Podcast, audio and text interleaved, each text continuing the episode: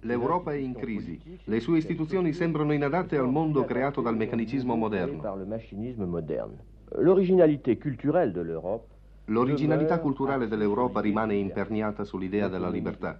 L'autonomia della persona umana, la sua dignità eminente, costituiscono il credo comune a noi europei.